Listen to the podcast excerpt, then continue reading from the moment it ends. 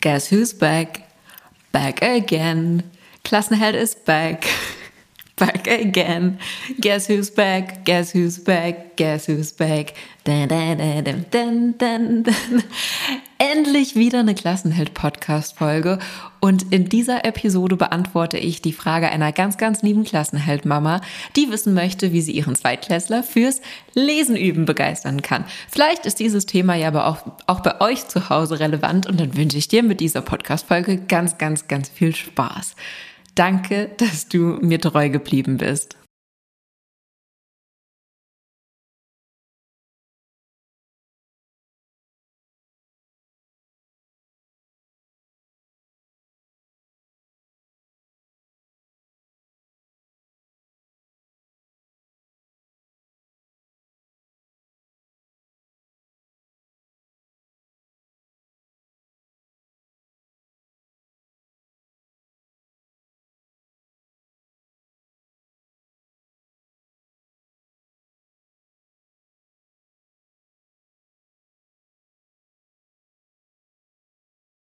Ein paar Wochen hast du nichts mehr von mir hier im Podcast gehört. Wieso? Ich habe im Hintergrund einen Online-Kurs rausgebracht. Finally. Und der hat meine ganze Energie, meinen ganzen Fokus gebraucht. Letzten Sonntag am 10.10. .10. um 10 Uhr haben wir gestartet mit einem riesen Event namens Setzen Sekt. Ich liebe dieses Format. Und bei Setzen Sekt sind circa 40 Eltern zusammengekommen, die für eine schönere Schulzeit ihrer Kinder losgehen wollen. Und es war ganz wunderbar und es war wirklich wunder wunderschön und mit dieser kleinen Gruppe habe ich auch erstmal ganz bewusst gestartet, denn ich nehme dich jetzt, bevor wir mit der Podcast Folge rein starten, ein bisschen mit hinter die Kulissen, denn auch bei mir durfte ja, in dem Vorbereitungsprozess von dem Online-Kurs ein ganz schöner Knoten im Kopf platzen, der ziemlich viel mit meiner eigenen Schulzeit zu tun hat. Und vielleicht kennst du diesen Knoten. Ich würde mal schätzen, wenn du hier zuhörst. Yes, you may know this. Also, ähm, in unserer Gesellschaft ist es ja häufig so, dass wir sehr auf die Resultate fokussiert sind. Ne? Es geht um Noten, um Zeugnisse oder eben auch um den, ich sage jetzt mal in Anführungsstrichen, perfekten Online-Kurs, das Resultat. Und genau das hat mich wahnsinnig unter Druck gesetzt und echt dazu geführt, dass ich mehrere Monate mich echt verrückt gemacht habe. Und irgendwann war dann der Punkt, wo echt der Knoten in meinem Kopf geplatzt ist und ich, ich weiß noch, wie ich im Büro stand und mir dachte, Lisa, nee, practice what you preach. Es geht nicht um die Resultate, es geht, auf den, es geht um den Lernprozess auf dem Weg dahin. Growth Mindset.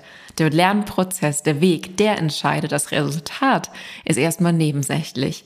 Also habe ich mir selbst den Druck genommen, habe entschieden, mit einer ganz, ganz kleinen Gruppe an Menschen zu starten, gar nicht ähm, jetzt hier die große Werbetrommel zu rühren. Schon hättest du garantiert auch in einem Podcast was davon erfahren, äh, was darüber gehört. Und so hatte ich schon eine Warteliste, auf der über 300 Menschen drauf standen und nur ja vorfreudig darauf gewartet haben, dass der Online-Kurs endlich rauskommt. Und ich wusste, wenn ich den, wenn ich diese Warteliste bediene, sind die 40 Plätze ratzfatz weg. Und genau so war es auch. Und ich bin so unfassbar dankbar für so eine treue Community, für so tolle Eltern, die hier mit zuhören, die bei Instagram oder Facebook mit dabei sind und gemeinsam mit mir dafür losgehen wollen, dass Kinder eine schönere Schulzeit erleben und einfach lebenslange gerne Lerner werden. Also dieser Knoten ist bei mir geplatzt und ich habe mich entschieden, zuerst einmal mit einer kleinen, überschaubaren Gruppe zu starten, gemeinsam mit dieser Gruppe diesen Online-Kurs zu gestalten und dann im Frühjahr 2022 eine überarbeitete Version rauszubringen und zwar überarbeitet durch das Feedback der Eltern, die jetzt dabei sind. Denn Feedback ist ja bekanntlich das Frühstück von Klassenhelden und ich freue mich ganz, ganz arg auf das ganze Feedback, was ich jetzt von den Eltern, die jetzt schon dabei sind, bekommen darf. Da sind alleinerziehende Eltern dabei, es sind ähm, es ist ein Vater dabei, es sind Mütter dabei, es sind ähm, Kinder verschiedener Klassenstufen und Altersgruppen dabei und ich freue mich, bin richtig hungrig und gierig nach dem Feedback, weil ich weiß, dass der Online-Kurs so so nur noch mal und noch viel besser wird, als das jetzt wäre, wenn ich einfach für mich alleine all die Methoden aus den letzten vier Jahren, die ich benutzt habe, zusammen, zusammengewürfelt hätte und davon ausgegangen wäre, ja, so ist jetzt ein Online-Kurs. Denn ganz wie Pippi Langstrumpf das sagt, ich habe das noch nie vorher versucht, also bin ich völlig sicher, dass ich das schaffe und das, so ging es mir auch bei dem Online-Kurs. Ich wusste, es wird jetzt eine neue technische Herausforderung. Da darf ich auf dem Weg ganz viele Dinge lernen. Doch ich weiß auch, Inhaltlich werden die Werkzeuge noch besser aufeinander aufgebaut sein und angepasst sein, wenn ich jetzt das Feedback von rund 40 ganz, ganz tollen Eltern habe, die sich zum Mitmachen committed haben. Also die ziehen den wirklich durch und alle, falls jetzt eines der Elternteile hier zuhört und wenn sie nicht durchziehen, dann bekommen die einen Anruf von mir und ich schaue gemeinsam mit ihnen, hey, was brauchst du, um jetzt am Online-Kurs weiterzumachen? Denn ich glaube, dass es vielleicht auch vielen hier, die zuhören, schon mal passiert. Ich kenne das zumindest von mir. Man sieht einen Online-Kurs, online denkt, yes, das ist genau das, was ich brauche. Kauft den, ist dann gelangweilt von den Inhalten und lässt ihn dann auf der Festplatte verstauben. Und das bringt natürlich weder dir noch mir etwas, weil du so nicht in die Umsetzung gekommen bist und so auch, ja, bei dir zu Hause sich nichts verändert und der Schulalltag genauso bleibt, wie er jetzt ist. Das ist natürlich weder dein noch mein Ziel und deswegen steht bei mir die Umsetzung ganz ganz, oben und ich habe mir mal eine hundertprozentige Abschlussquote vom Online-Kurs auf die Stirn geschrieben. Nee, auf die Stirn geschrieben sagt man gar nicht, ne? Auf die Stange geschrieben. Auf jeden Fall ist das mein Ziel. Und ich bin gespannt, wie die Eltern und ich das gemeinsam schaffen werden. So, also, falls du im Kurs dabei bist, freust du dich bestimmt genauso sehr wie ich, dass wir gerade da mitten im Prozess stecken. Es ist echt eine ganz tolle, eine ganz aufgeregte, eine ganz, ja, energetische Atmosphäre. Und wenn du noch nicht dabei bist, dann darfst du dich echt auf Frühjahr freuen, denn dann lassen wir hier alle zusammen eine richtig große Konfettikanone knallen. So viel jetzt mal als kurzes Behind the Scenes und als Erklärung, warum der Podcast vier Wochen oder länger, glaube ich sogar, ich weiß gar nicht genau, einfach offline war. Jetzt starten wir dafür aber direkt rein. Und das ist jetzt auch an der Stelle neu ich habe eine ganz, ganz tolle Sprachnachricht bekommen von einer Mama, Klassenheld-Mama Alida, die meine ähm, Business-Handynummer über meine Website gefunden hat und mir ihre Situation als Sprachnachricht geschildert hat. Und sie hat das Thema Lesen üben genommen und ich dachte mir, hey, wie cool ist das denn? Hab sie gefragt, ob ich diese Sprachnachricht im Podcast verwenden darf. Sie sagte ja, gerne natürlich und habe mir jetzt gedacht, hey, wie cool ist das denn? Warum muss ich mir denn immer irgendwelche Themen aus den Fingern ziehen, wenn euer Schulalltag doch voll mit Problemen und Herausforderungen ist? Also schnapp dir dein Handy und schick mir auch super, super gerne eine Sprachnachricht, ähm, auf die ich dann in einer anderen Podcast-Folge drauf eingehe, wenn es passt. Äh, und bitte nicht bei Insta, nicht bei Facebook, sondern an folgende Handynummer. Das heißt jetzt hier, Achtung, gerne kurz stoppen, was zu Mittippen holen. Ähm, die Nummer lautet 0176 66 81 1671.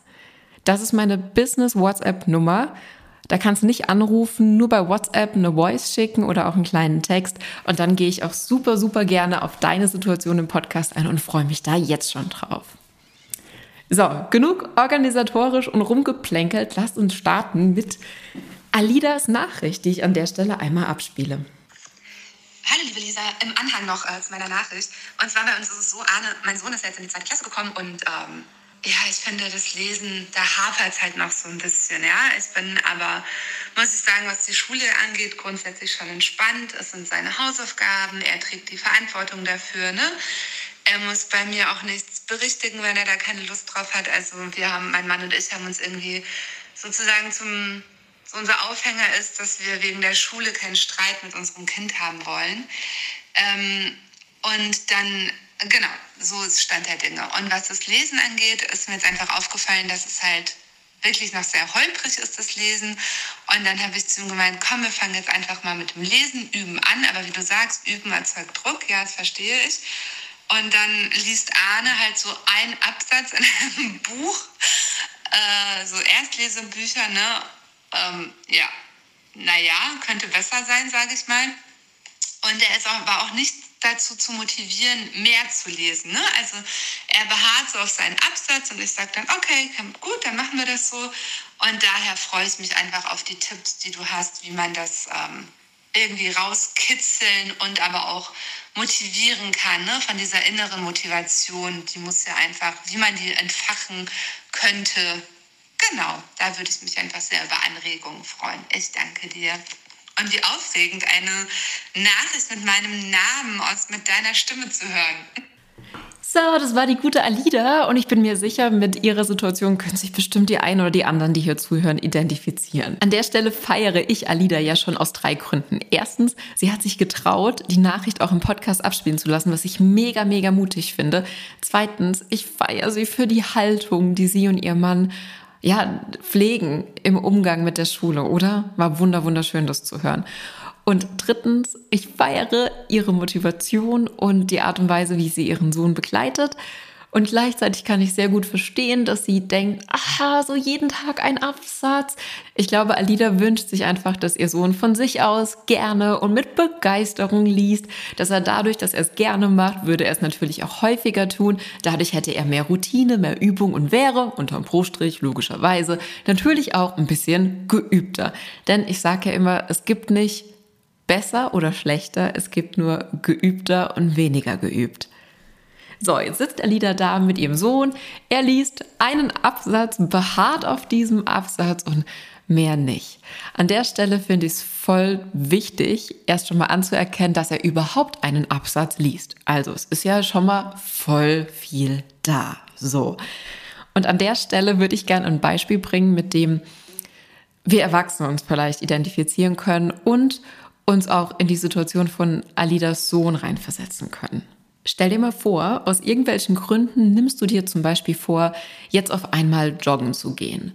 Und du nimmst dir vor, du joggst jeden Tag genau eine Runde, weil diese Runde genau zwei Kilometer sind.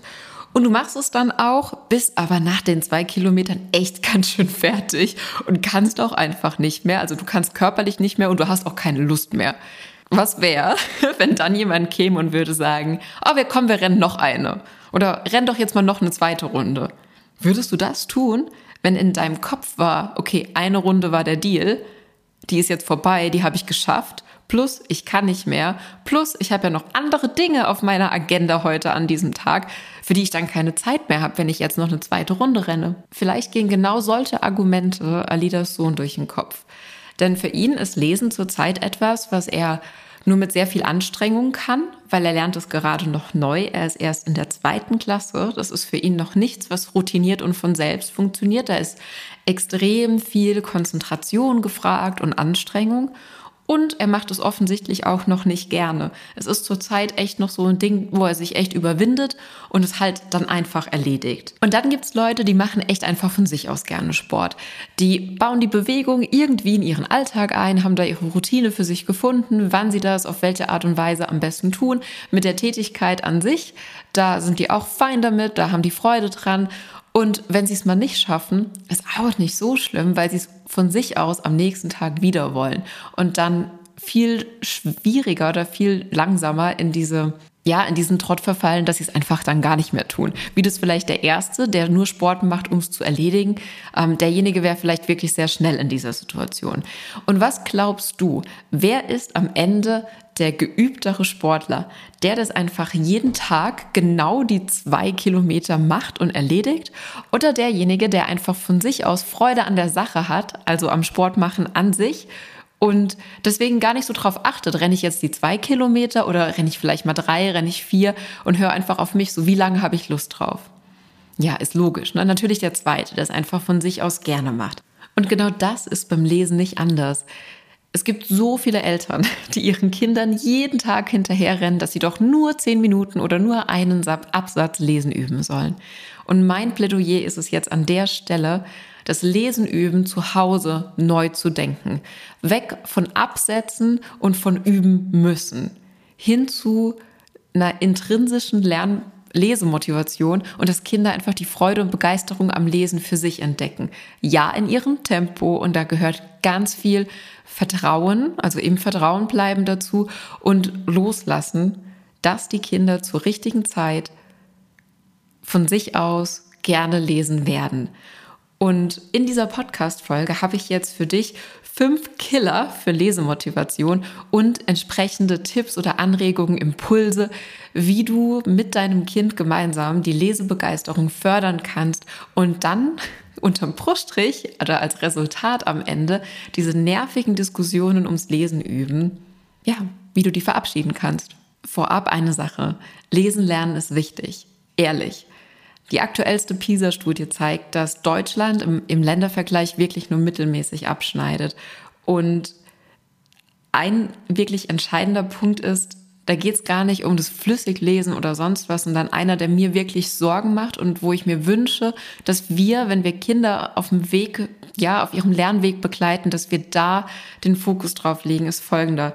Das größte Problem liegt meiner Meinung nach darin, dass in der aktuellsten PISA-Studie weniger als die Hälfte der 15-Jährigen in Deutschland Fakten von Meinungen unterscheiden konnte in Texten. Weniger als die Hälfte habe ich aus dem Text von der Tagesschau. Guckt man sich die genauen Zahlen an, ist es ein bisschen weniger dramatisch, dann sind es 45 Prozent ähm, die es hingekriegt haben. Also 45 Prozent der Schülerinnen und Schüler konnten einordnen, welche Abschnitte in einem Text Fakten sind und wo an welchen Stellen es um Meinungen geht. Gleichzeitig finde ich, wenn wir uns die gesellschaftliche Entwicklung anschauen, auch politisch, finde ich das einfach so, so wichtig, dass wir nicht nur messen, wie flüssig und wie toll kann ein Kind vorlesen, sondern vor allem auch, wie ist das Textverständnis. Wenn Kinder einen Text vorlesen, haben die verstanden, um was es da geht, können die das in ihren eigenen Worten wiedergeben. Also lesen können im Sinne von, ich kann einen Text vorlesen, sagt noch nichts darüber aus, wie viel von dem Text auch wirklich verstanden wird und wie Kinder oder später auch Jugendliche mit diesem Text arbeiten und umgehen können. Das sind nochmal ganz, ganz andere Kompetenzen. Doch schauen wir uns jetzt an der Stelle erstmal den Killer Numero Uno an, der Numero eins Killer für Lesemotivation. Und das ist auch schon dieses Lesen üben müssen. Lesen wird so zum Punkt auf der To-Do-Liste und wir können uns mal fragen, wo kommt denn dieser Anspruch her? Welcher kleine Teufel oder was, was für ein Teufelchen sitzt uns denn da auf der Schulter, das uns immer wieder ins Ohr flüstert, zehn Minuten lesen am Tag. Die Kinder sollen zehn Minuten am Tag lesen hat es vielleicht am Elternabend die Lehrkraft zu allen Eltern gesagt und es sind die Geister unserer eigenen Schulzeit, die sagen, wenn wir das nicht machen, dann lernt mein Kind niemals lesen.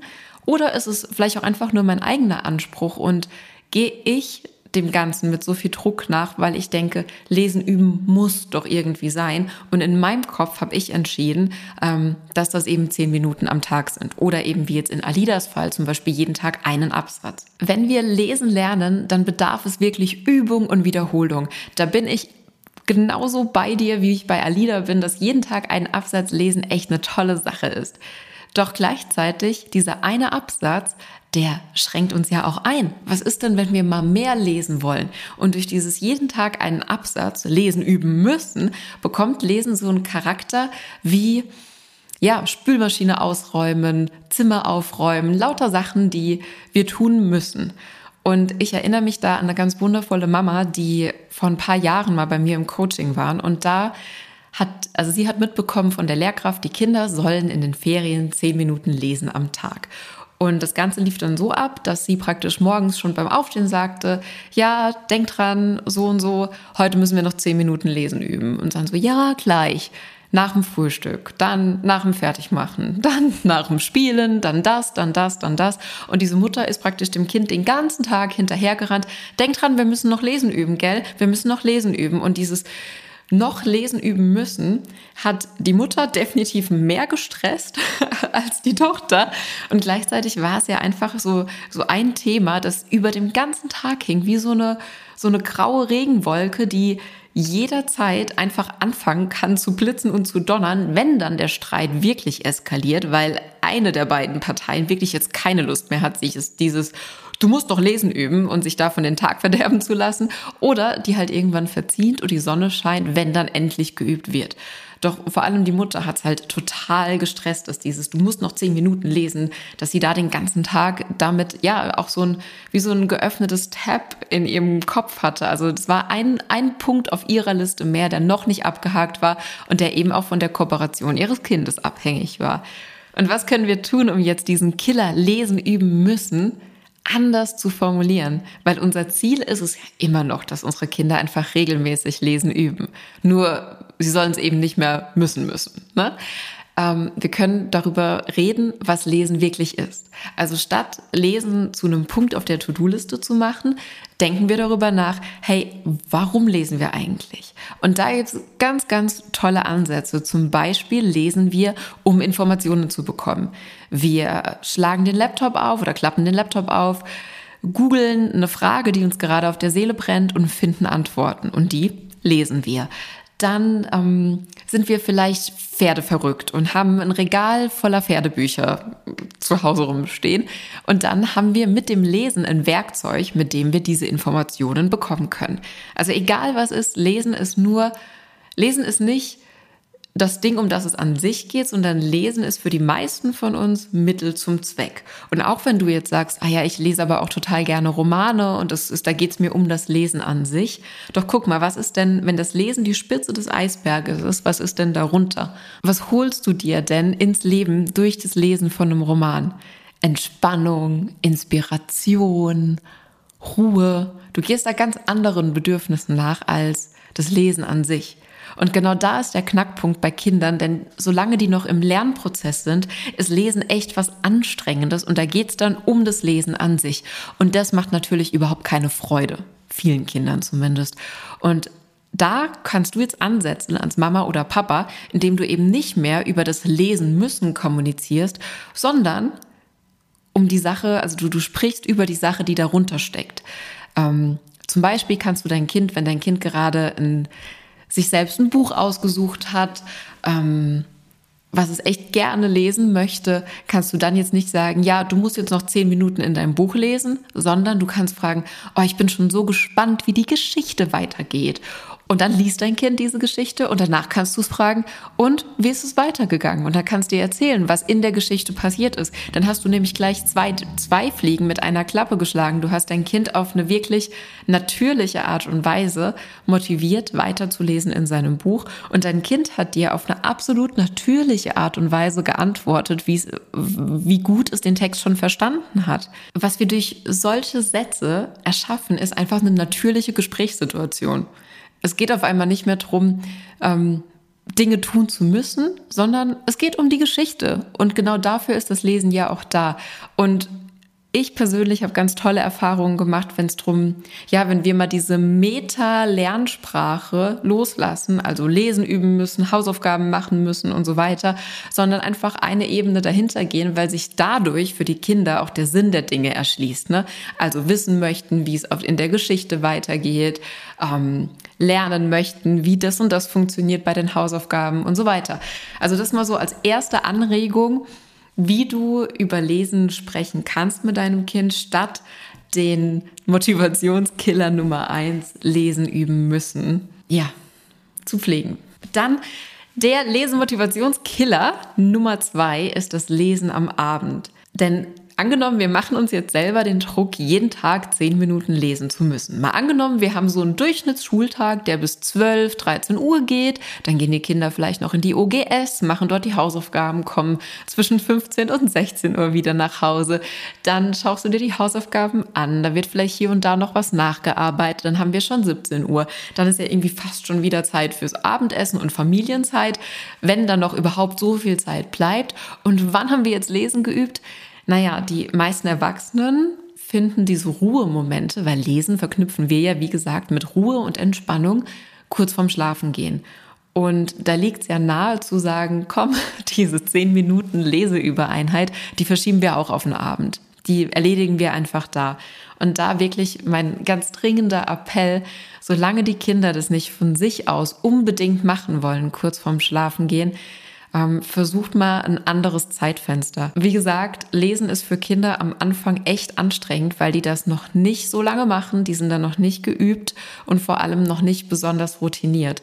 Und gerade weil es so anstrengend ist, sorgt es bei Kindern nicht für Entspannung und kann dann auch echt dafür sorgen, dass die dann nach dem Vorlesen auch nicht entspannt sind und ganz ruhig und friedlich die Äuglein, zumachen und einschlafen, sondern dass die erst noch mal aufgedreht sind, weil das ja gerade jetzt echt anstrengend war. Also mein Impuls an zu diesem zweiten Motivationskiller Lesen am Abend versucht einfach mal eine andere Uhrzeit. Ähm, ein anderes Leseritual an einer anderen Stelle im Tag. Und eine Idee, wie ihr das direkt morgens machen könnt, ähm, die bekommst du am Freitag im Quick-Tip im Podcast. Es bleibt also spannend, schalt da unbedingt rein. Lesemotivationskiller Nummer drei ist das Lesen nur mit Büchern. Seien wir ehrlich, gerade wenn wir über Lesen als Werkzeug kommunizieren, also diesen tatsächlichen, echten Mehrwert von Lesen in der echten Welt, Überleg mal, wie häufig dich dein Kind ein Buch lesen sieht und wie häufig es dich sieht, wenn du an irgendeiner anderen Stelle liest. Ähm, ich denke jetzt einfach mal laut. Ich denke an Straßenschilder, ich denke an Rezepte, an Bedienungsanleitungen, an ja, Recherche im Internet, ich denke an ähm, Texte unter Insta- oder Facebook-Beiträgen, ich denke an WhatsApp-Nachrichten, ich denke an ähm, Zeitungen, Magazine, puh, ähm, witzige Sätze auf Postkarten, die vielleicht an deinem Kühlschrank kleben, Bedienungsanleitungen, an Zutatenlisten, an ähm, Produktbeschreibungen auf irgendwelchen Verpackungen oder an den Einkaufszettel. Das sind alles Situationen, in denen wir echt gerne lesen. Briefe und Postkarten habe ich noch vergessen, ganz oldschool. Das sind alles Situationen, in denen wir lesen, ähm, die nichts mit einem Buch zu tun haben. Und wo lernen Kinder in der Schule lesen? Naja, mit Büchern. Und sind wir mal ehrlich, vor allem je begrenzter der Wortschatz oder je begrenzter das verfügbare, ja, laut Repertoire, desto einfältiger werden halt auch die Geschichten. Ne? Und vielleicht können wir sogar die Kinder sehr gut verstehen, wenn sie jetzt nicht sich brennend dafür interessieren, wie Lama Lilo mit äh, Lisa weiter durch den Wald geht. Und mit diesem Impuls Nummer drei möchte ich dich motivieren, auch beim Lesen üben mal über den Tellerrand zu schauen. Und mit dem Tellerrand meine ich eigentlich den Bücherrand. Klapp das Buch mal zu und schau mal, wo im Alltag kann dein Kind denn lesen, ohne dass es ein Buch anfassen muss. Denn ähm, ich glaube, es gibt Kinder, die sind total begeistert und total scharf drauf, Bücher zu lesen, weil sie es auch zu Hause vorgelebt bekommen, weil sie größere Geschwister haben, die ganz stolz das erste dicke Buch, den ersten Harry Potter oder so gelesen haben und wollen das dann unbedingt auch. Und dann gibt es irgendwie Kinder, die das, ja, die da wenig Anreize hatten oder auch, obwohl sie viele Anreize hatten, ähm, ja, irgendwie keine Begeisterung für Bücher haben, sondern am liebsten, da hatte ich neulich mal eine Mama im Coaching, ähm, der Sohn hat dann Lesen geübt, indem er permanent auf der Apple-Page Geräte miteinander verglichen hat. Denn dafür hat er, ja, dafür hat er gebrannt. Technik hat ihn interessiert, Apple fand er cool. Ja, und dann hat er halt, ähm, ja, da Produkte, Produktinformationen und Beschreibungen gelesen. Lesen ist Lesen, an allererster Stelle erstmal. Und kurze Fußnote an der Stelle, weil du ja auch weißt, dass ich mich, ja, das einfach mein Herzensthema auch ist, soziale Gerechtigkeit oder Bildungsungleichheit, dass das einfach ein Thema ist, was mir sehr auf der Seele brennt. Ähm, es ist auch nachgewiesen, dass Kinder aus bildungsfernen Familien, dass die auch so eine Abneigung gegen, gegen das Lesen haben. Wieso? Überleg mal. Abgesehen davon, dass sie es vielleicht in ihrem Alltag nur ja überhaupt gar nicht vorgelebt bekommen, dass da keine Bücher sind, keine anreigen, anregende Lernumgebung, ähm, wo Bücher im Regal stehen, die sich Kinder, sobald sie mal lesen können, auch einfach mal rausziehen und einfach mal lesen. Ein Grund ist auch, ähm, ja, wann kommen denn Briefe ins Haus? Wann lesen die Eltern, wenn irgendwas vom Amt kommt? Und das sind meistens irgendwie schlechte Nachrichten oder etwas, wo Eltern sich danach streiten, wo danach dicke Luft ist, Tränen fließen oder sonst was. Und wenn Kinder Schriftverkehr und Lesen mit so negativen Gefühlen verbinden, warum in aller Welt sollen sie dann lesen lernen? Also ähm, ja, deswegen auch nochmal ein Herzensanliegen von mir. Lasst uns richtig, richtig schöne Lesemomente schaffen. Denn ja, die Kinder von heute gestalten die Zukunft von morgen und wir brauchen einfach tolle, kreative, selbstbewusste Kinder, die auch sehr, sehr gut lesen können, weil sie durch das Lesen die Informationen bekommen, die sie wiederum brauchen, um echt geniale Dinge zu erschaffen und Herausforderungen, von, von denen wir vielleicht jetzt noch keine Ahnung haben, wie wir sie irgendwann mal lösen, dass diese Kinder diese Herausforderungen dann lösen und meistern. Und das Internet ist einfach voller Informationen. Und die Kinder haben heutzutage so viel Wissen mit einem Knopfdruck zur Verfügung. Und die größte Challenge für diese Kinder ist es, mit diesem Wissen umzugehen. Und dazu gehört Lesefähigkeit, Textverständnis, der wirklich tolle, selbstsichere Umgang mit Lesen einfach dazu. Und deswegen dürfen wir bei dem Thema auch einfach dranbleiben. Lesefreude Killer Nummer vier ist ständiges Korrigieren. Ist klar, ne? Denn die Fehler, die gehören einfach zum Lernprozess dazu und so eben auch zum Leselernprozess. Häufig ist es so, dass Kinder ähm, über ein Wort, das sie vorher noch nie gesehen haben, drüber stolpern. Dann ist es aber auch so, wenn die immer besser werden beim Lernen, äh, beim Lesen lernen, haben die vielleicht manchmal ein Wort, das sie wo sie denken, sie kennen schon, wenden es dann an und es ist irgendwie doch nicht dieses eine Wort, Wahnsinn, ticken zu schnell. Oder um, ähm, sie machen sowas, das nennt sich Hypercorrection. Das heißt, sie übertragen eine Regel, die sie jetzt neu gelernt haben, auf etwas, was sie schon kennen, aber in diesem Fall ähm, greift diese Regel einfach nicht. Und das bedeutet, die Fehler gehören unbedingt und zwangsläufig zum Leselernprozess dazu, weil genau an diesen Stellen, an diesen Stellen, an denen dann ein Korrektiv stattfindet, auch Lernen stattfindet. Das heißt zum Beispiel im Fall von der Hypercorrection Kinder lernen, okay, diese Regel wende ich in dem Fall zum Beispiel nicht an. Und ein Mann, den bestimmt auch viele, die hier zuhören, kennen, ist ja Daniel Dudek. Ähm, Gründer von Stark auch ohne Muckis, dem wohl coolsten Mobbing-Präventionsprogramm Deutschlands und ähm, gleichzeitig aber auch Papa. Daniel und ich kooperieren sehr stark und er hat mir eine Sprachnachricht geschickt ähm, zur Leselernsituation mit seiner Tochter Marlene. Und ich glaube, die Art und Weise, wie er A auf sie eingeht und B ähm, sich verhält, wenn sie ein Wort mal nicht richtig liest, die ist echt ziemlich klasse. Und ähm, ja, Deswegen spiele ich auch die Sprachnachricht mal kurz ab. Dauert weniger als eine Minute. Achtung, los geht's. Äh, du, ich habe mal eine Frage an dich und zwar, wenn Marlene jetzt mal lesen lernt, dann äh, liest sie das ja vor und dann zwischendurch liest sie mal irgendwo, keine Ahnung, auf so einem Gedicht von 100 Wörtern zwei oder drei falsch, was ich, oder von 50 Wörtern, wo ich jetzt aktuell manchmal so denke, ah, scheiß was drauf. Äh, ich ich habe es einfach übersehen, äh, weil ich mir denke, ey, sie liest so viel richtig voll cool, einfach Motivation hochhalten.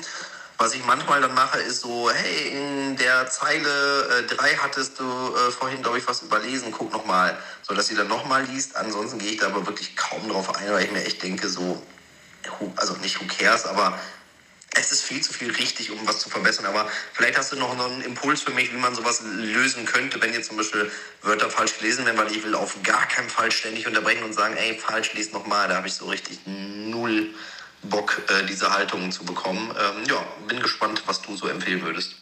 Und was meinst du? Kommt dir die Situation auch bekannt vor von dir selbst? Also ich habe Daniel erstmal ein fettes Erstklassig zurückgeschrieben, weil ich super finde, dass er nicht auf diesen einzelnen kleinen Fehlerchen rumhakt, sondern ihre Motivation aufrechterhalten will und sagt, hey, sie macht so viel richtig, mega, who cares, dass da zwei, drei Wörter vielleicht mal nicht richtig gelesen wurden. Und jetzt ist Marlene ja in der zweiten Klasse und befindet sich im Leselernprozess genau da auch an der Stelle, wo schon sowas passiert, dass die Kinder eben nicht mehr jeden einzelnen Buchstaben lesen, ähm, sondern schon ganze Wörter. Also zum Beispiel nicht mehr ma, ma, sondern die erkennen das Wort und sehen schon auf einen Blick Mama. Und genau das Gleiche haben wir übrigens auch bei Zahlen. Vielleicht fällt dir das auf. Oder ich, ja, ich mache es mal am Beispiel Zahlen, weil du es da bestimmt eher, ne, auch eher nachvollziehen kannst. Stell dir vor, du spielst Mensch, ärgere dich nicht mit der ganzen Familie. Und dann gibt's Menschen, die würfeln eine 3 und ziehen direkt auch Kinder und ziehen direkt schon die drei, weil sie für sich simultan wahrnehmen und erfassen können, okay, drei Felder bedeutet drei. Das sieht so und so aus, also ziehe ich direkt drei Felder nach vorne. Und dann gibt's Menschen, die zählen eins, zwei, drei ab. Und dass diese Fähigkeit, dass wir eine gewisse Menge simultan erfassen und wahrnehmen können, die haben wir alle in uns. Nur manche entwickeln die früher, andere später. Und wiederum, manche können das zu einem besseren oder zu einem höheren Grad und andere eben noch nicht. Und genauso passiert es ja auch beim Lesen lernen. Ähm, gerade im Übergang, wenn Kinder dabei sind, auf einmal auch ganze Wörter zu erkennen, dann sind die da ja noch lange nicht so geübt wie wir Erwachsene. Ne? Und genau in diesem Stadium befindet sich wahrscheinlich gerade die Marlene und denkt, sie kennt das Wort, liest es vor, doch es ist eigentlich ein ganz anderes Wort.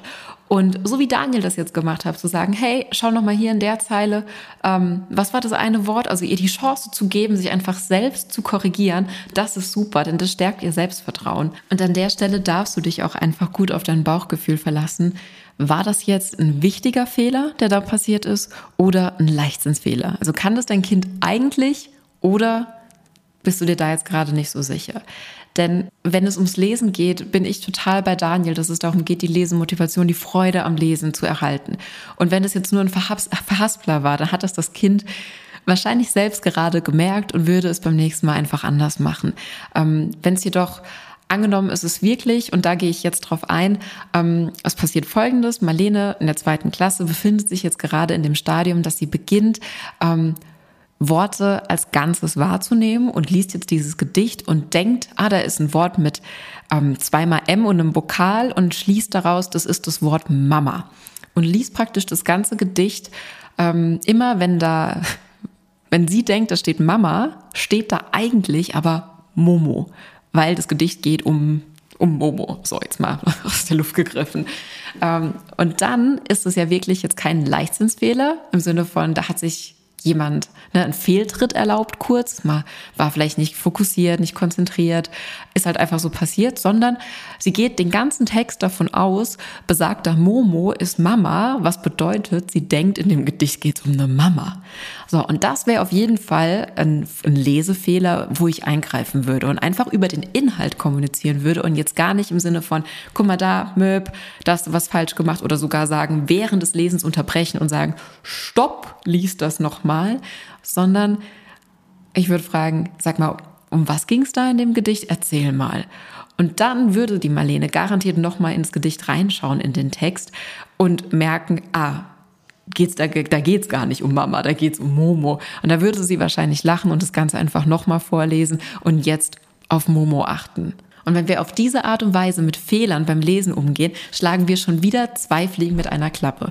Erstens, wir kommunizieren gar nicht darüber oder es geht gar nicht darum, dass unsere Kinder noch nicht gut genug lesen und es mehr üben müssen, sondern wir reden über den Inhalt. Und genau an der Stelle fördern wir gleichzeitig nicht nur die Vorlese- oder die Lesekompetenz, sondern eben auch das Textverständnis, was ja at the end of the day nicht minder wichtig ist. Und der aller, allergrößte Lesemotivationskiller kommt zum Schluss. Punkt Nummer 5, das ist Druck. Denn Lesen ist etwas, das passiert eigentlich leise. Nur Vorlesen ist laut. Das heißt, wir als Erwachsene, die Kinder auf ihrem Lernweg begleiten, wir können gar nicht, wir können gar nicht in vollem Umfang wissen, wann und wie oft unsere Kinder wirklich lesen. Punkt.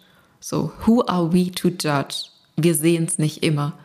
Sobald Kinder sich in einem Leselernprozess befinden, gibt es diejenigen, die ganz viel vorlesen, die bei jeder Gelegenheit zeigen, was sie jetzt schon alles Tolles vorlesen können. Es gibt jedoch auch die Kinder, die ganz viel im Stillen für sich einfach sich üben und Dinge sehen. Die sehen die Buchstaben ja genauso.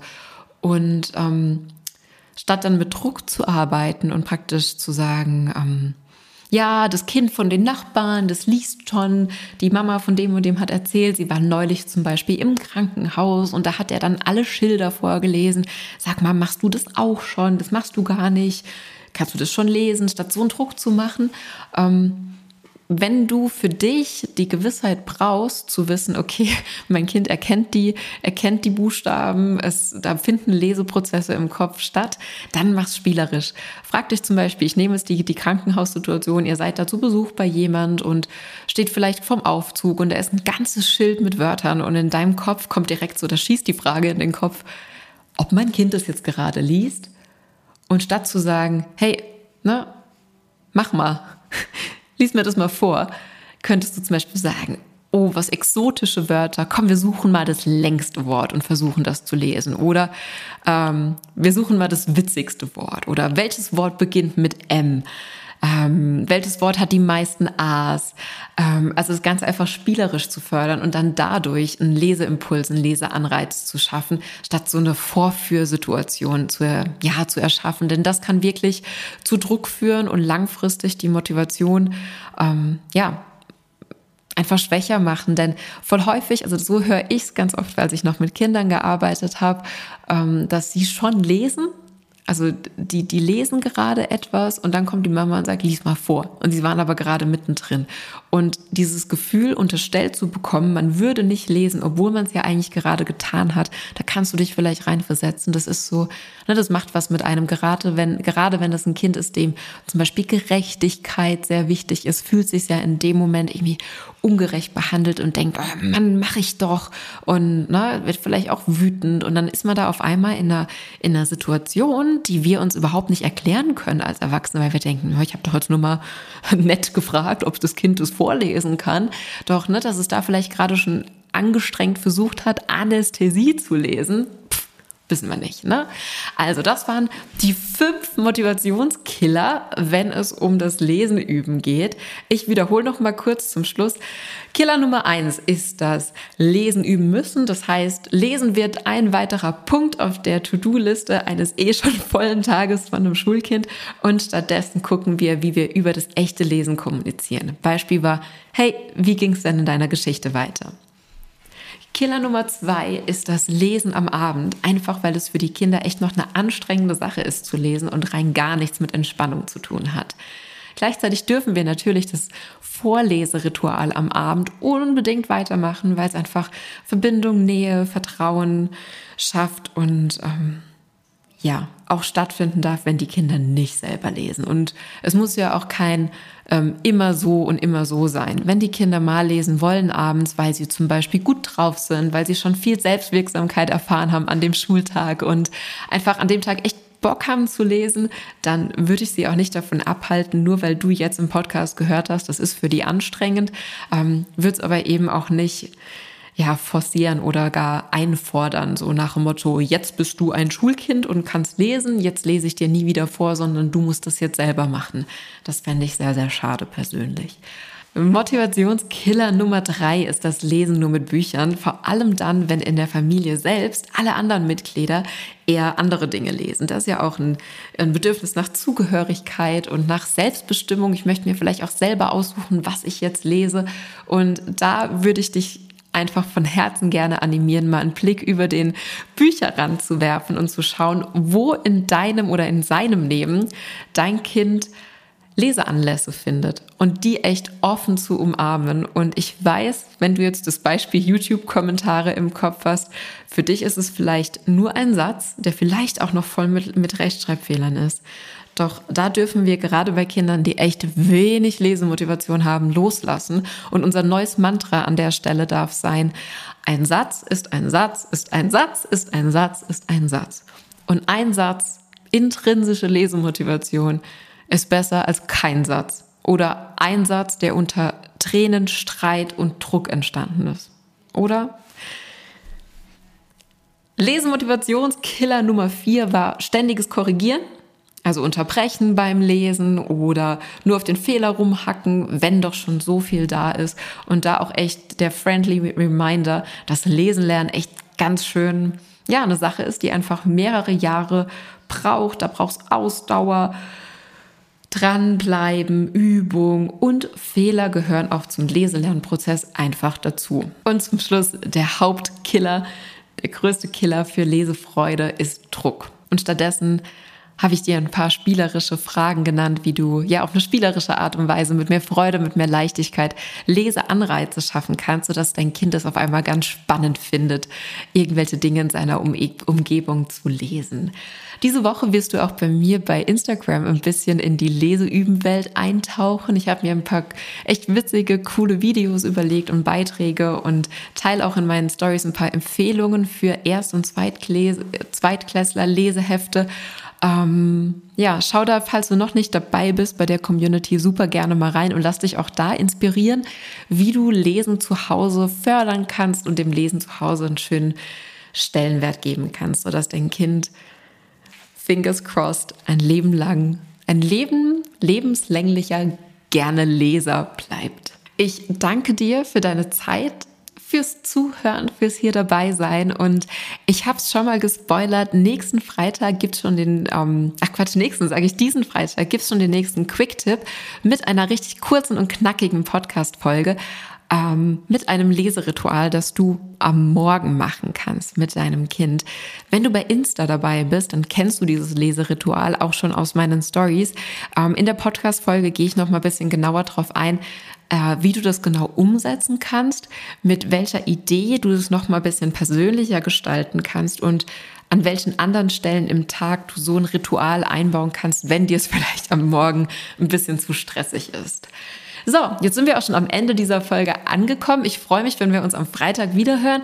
Ich high-five dich, wünsche dir einen fantastischen Tag und wenn du mir eine kleine Freude machen möchtest und Anerkennung und Wertschätzung für mein Engagement hier zeigen möchtest, dann freue ich mich total, wenn du dir jetzt eine Minute Zeit nimmst und mir eine positive Podcast-Bewertung schreibst und diese Folge einfach an zwei, drei Freundinnen und Freunde schickst, die vielleicht auch beim Thema Leseüben schon ja, das ein oder andere graue Haar bekommen haben, weil sie die nervigen Diskussionen wegen diesen zehn Minuten unter dem einen Absatz wie unsere liebe Alida ja, weil sie denen einfach auf die Nerven ging. So, und jetzt zum Ende nochmal die freundliche Bitte, falls du auch ein Thema hast, das dir unter den Fingernägeln brennt und du denkst dir, oh, wie cool, die Alida hat jetzt ganz viele Informationen bekommen, wie sie da mit ihrer persönlichen, individuellen Situation umgehen kann. Das hätte ich auch gern. Dann habe ich dir zu Beginn der Folge meine Business-Handynummer gesagt. Ich freue mich auf eine Sprachnachricht auch von dir. Und falls dir das mit dem Sprechen irgendwie nicht so geheuer ist, kannst du mir natürlich auch super gerne einfach eine E-Mail schicken an podcast at klassenheld.com. Dann freue ich mich auf deine Situation, deine Geschichte, deine Fragen und freue mich, wenn wir uns hier im Podcast schon sehr bald wieder hören. Mach's gut, meine Liebe. High Five auf dich und bis ganz bald.